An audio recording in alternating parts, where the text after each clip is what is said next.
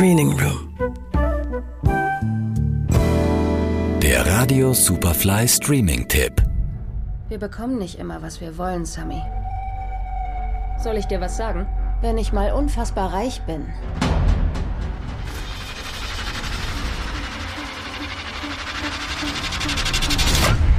können wir tausende solcher Autos kaufen.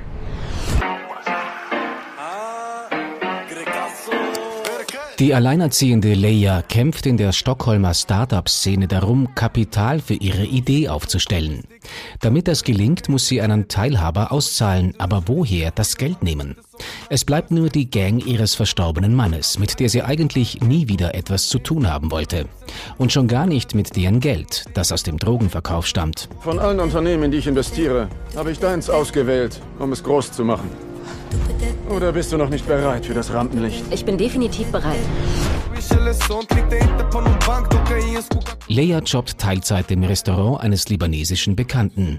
Die restliche Zeit kümmert sie sich um ihre zwei Babys, Sohn Sammy und ihre Firma Target Coach, für die sie aber eine ordentliche Kapitalspritze braucht, um sie auf Schiene zu bringen. Der bisherige Geldgeber will sie austricksen und sich die Firma unter den Nagel reißen.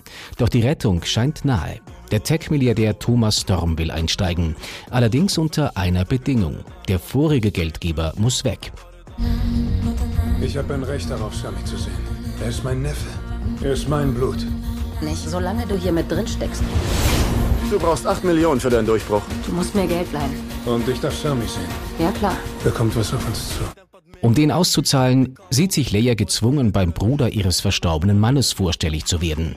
Der handelt hauptberuflich mit Drogen und schlägt sich gerade mit dem Versuch einer feindlichen Übernahme seines Geschäfts herum. Mit der Konsequenz, dass die Letalitätsrate in der Stockholmer Vorstadt rasant ansteigt. Seine wichtigste Waffe in diesem Kampf, der Hitman Salmi. Der hat auch einen Dayjob und zwar als Hochzeitssänger. Und ausgerechnet in den verliebt sich Leia. Der Strafverteidiger und Autor Jens Lapidus hat bereits 2010 die Vorlage zu der schwedischen Miniserie Schnelles Geld geschrieben. Als Produzent ist er bei der Verfilmung ebenfalls mit an Bord. Regisseur Jesper Gansland hat das Buch in schnörkellosem Handkamerastil umgesetzt. Und das funktioniert. Inhaltlich ist die Serie unerfreulicherweise am Puls der Zeit, auch wenn die Vorlage bereits wieder ein Jahrzehnt auf dem Buckel hat. Denn Schweden ist eng in den Klauen der Mafia, die mit rund 40 zersplitterten Clans das Land seit Jahren mit einer Welle der Gewalt überzieht, sodass die Frankfurter Rundschau zu Beginn letzten Jahres bereits das Wort Failed State in den Mund genommen hat.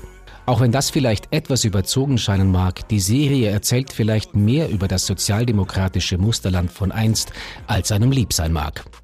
Schnelles Geld. Zu sehen bei Netflix. Johannes Raumberg, Radio Superfly. Screening Room. Der Radio Superfly Streaming Tipp.